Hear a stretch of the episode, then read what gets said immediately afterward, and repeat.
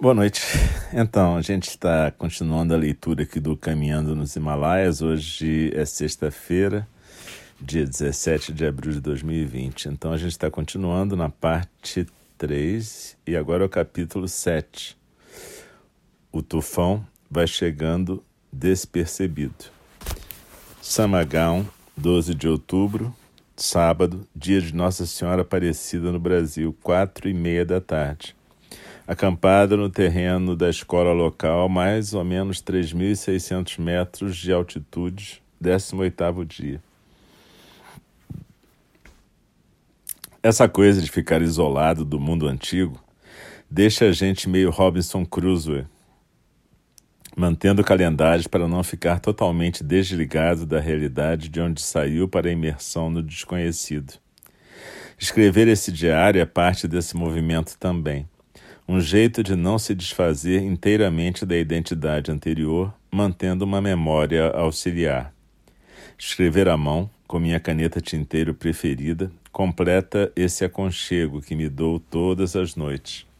Aqui um parênteses logo no começo. Muita gente está perdendo um pouco a noção do tempo com essa questão da quarentena, né? E ao mesmo tempo eu acho que é uma boa oportunidade, se você não tem hábito de escrever diário, de começar um.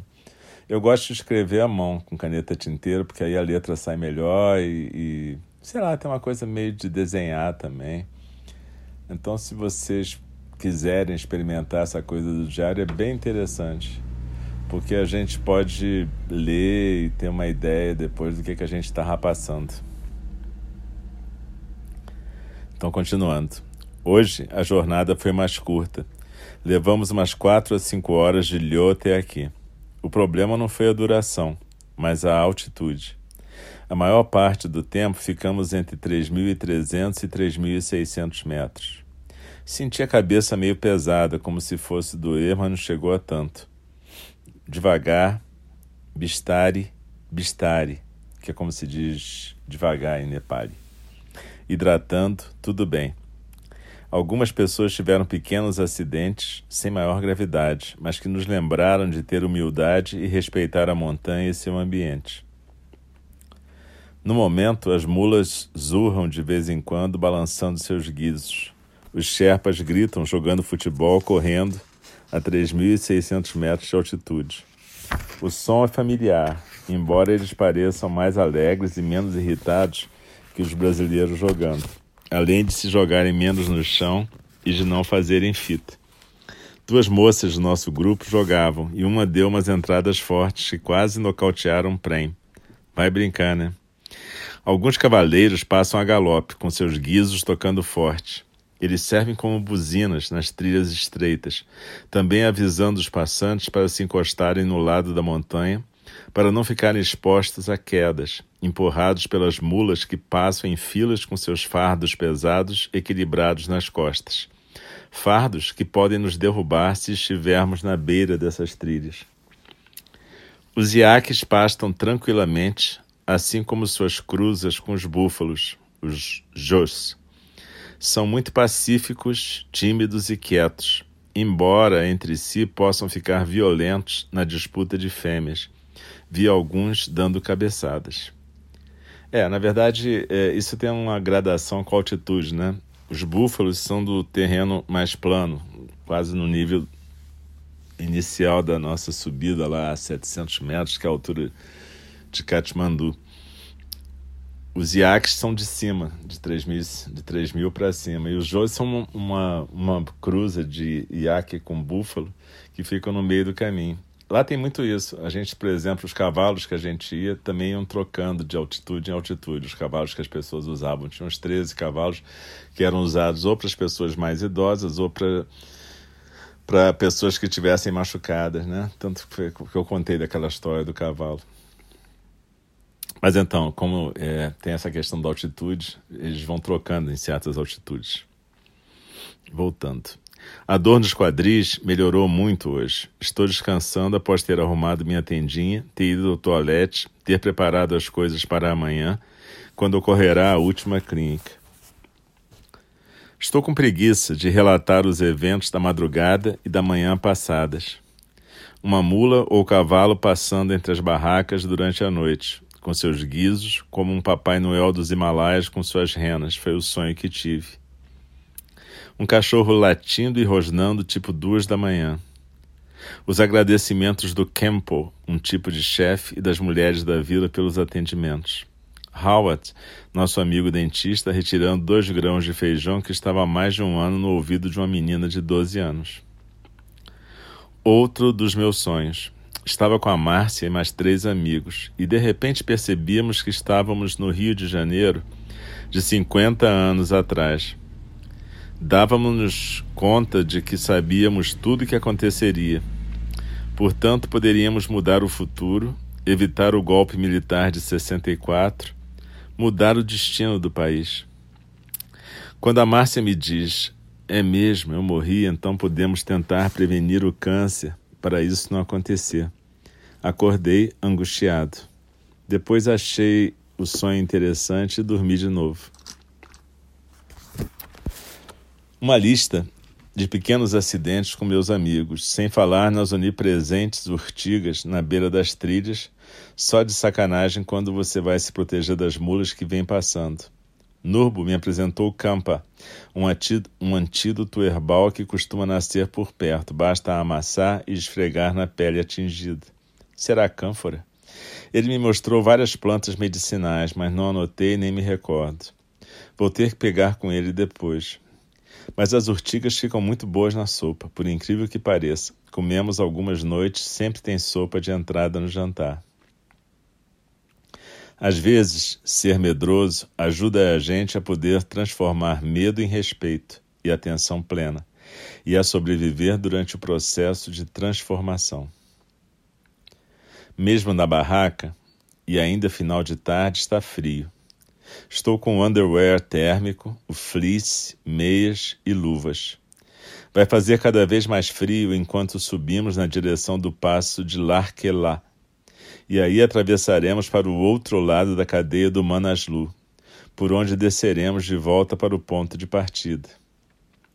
Nessa travessia, estaremos a 5.135 metros de altura. Parece que tem de ser feita de madrugada, porque quanto mais avança o dia, mais fortes ficam os ventos no local, até mais ou menos 80 km por hora por volta das 11 da manhã. Roshi me perguntou se a jornada estava sendo too hard. Eu respondi que não, só hard. Afinal, se fosse too hard, eu não estaria conseguindo. Ela é uma professora exigente, temos vários momentos de convivência, me disse um dia sorrindo marota. É por isso que não tenho muitos alunos.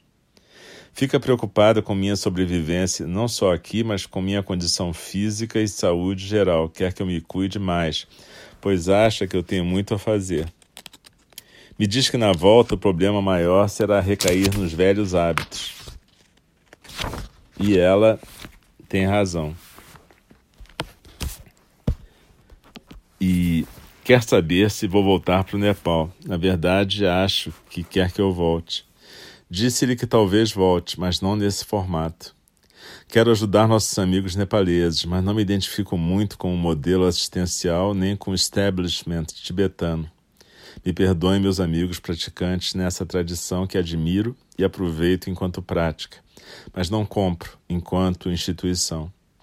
Se lhes consola, não topo qualquer instituição religiosa, muito menos a Igreja Zen.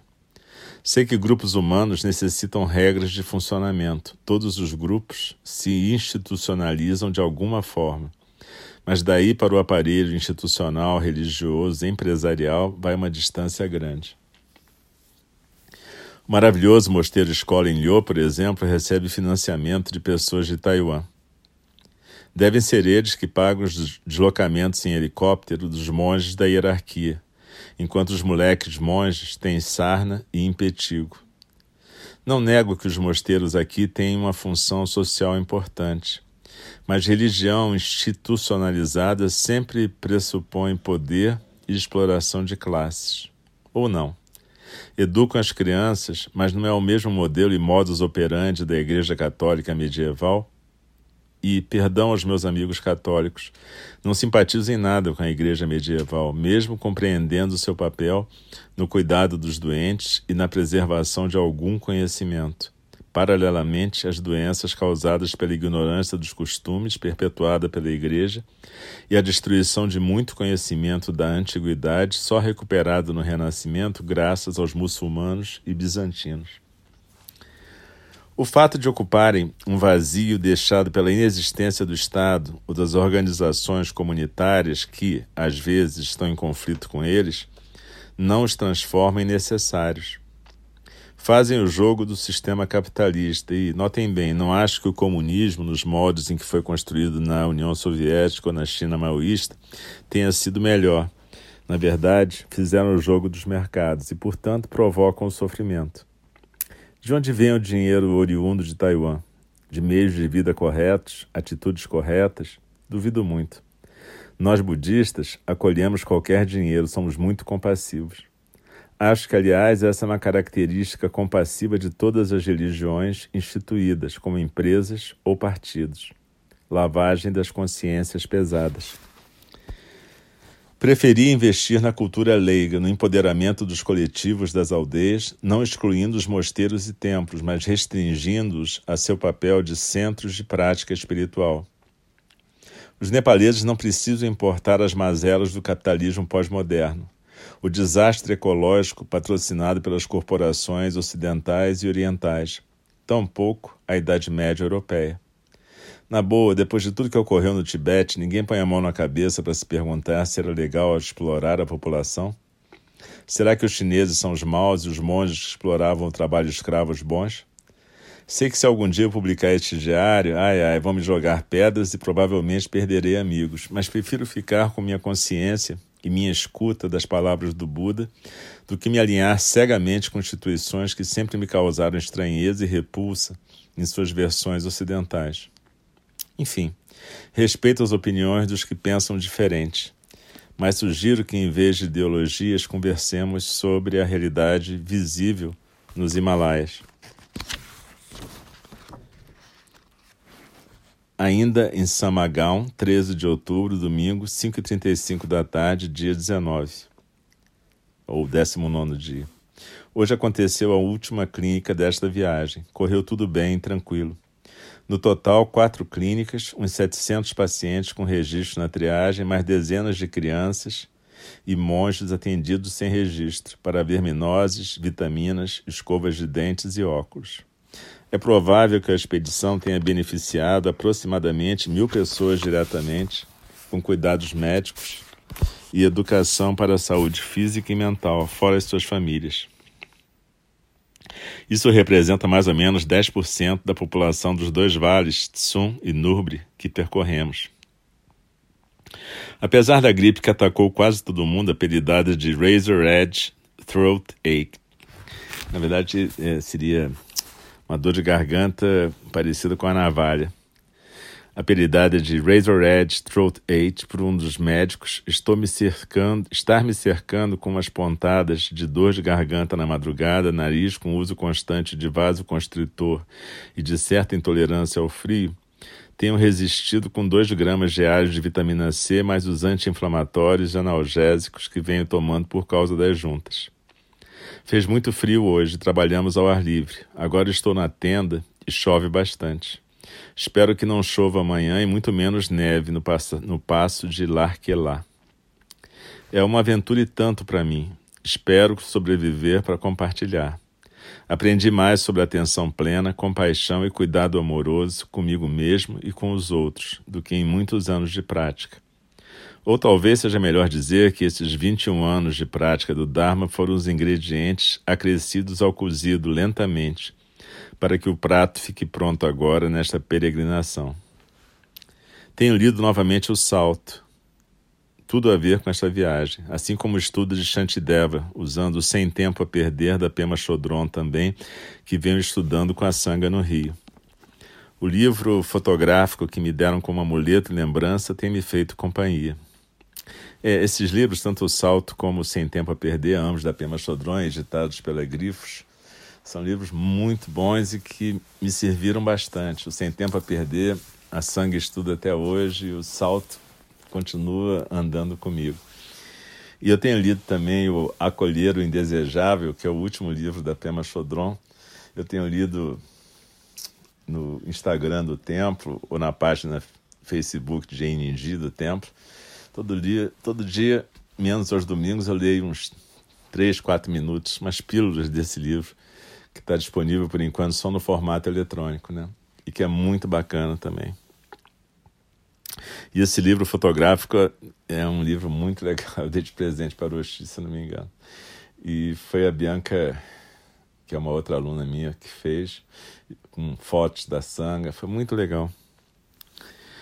Faltam cinco dias de trekking, um passo de 5.135 metros de altitude e uma viagem de ônibus, para que eu possa tomar uma boa chuveirada, receber uma massagem e dormir numa cama de verdade. Tenho aprendido muito sobre o que é essencial e o que é supérfluo na vida. Nós brasileiros somos uns reclamões, com pouca ação para modificar o que realmente necessita ser modificado em nossa sociedade e muita reclamação para registrar nossas carências de supérfluos. Vixe. E aqui, bom, eu acho que a gente está vendo isso agora, né? O que é essencial, o que é supérfluo, a gente está descobrindo bastante nesse período. E também o que é essa coisa de ficar cheio de mimimi, reclamando, quando na verdade a gente tem muito o que fazer para tornar a nossa sociedade realmente um lugar onde haja comunidade e não seja só uma junção de pessoas, né, de indivíduos, cada um buscando um tipo de gozo das suas satisfações imaginárias. E para terminar esse pedacinho, também conversamos um pequeno grupo com a Rochi sobre relações e amor. Ela, como eu, acha que um grande amor, como o que tive com a Márcia, só se vive uma vez na vida. É um bônus. Tudo bem que estou ainda em processo de luto, mas, ao que tudo indica, parece ser verdade essa percepção. É, nessa época, eu estava, na verdade, a Márcia faleceu em 31 de agosto de 2011 e a gente aqui está em outubro de 2013. E para falar a verdade, eu acho que esse processo de luto é um processo que a gente vai e volta. Cada situação em que há um luto, a gente renova e elabora mais alguma coisa. E eu acho que só ano passado, realmente, em 2019, que eu posso dizer que eu fiquei um pouco mais leve, realmente, com essa história. Enfim, gente, é muito legal estar aqui compartilhando com vocês o livro e essas conversas e que a gente possa continuar convivendo. Eu agradeço vocês estarem ouvindo e a gente continua amanhã, beleza? Um beijo, tchau, tchau.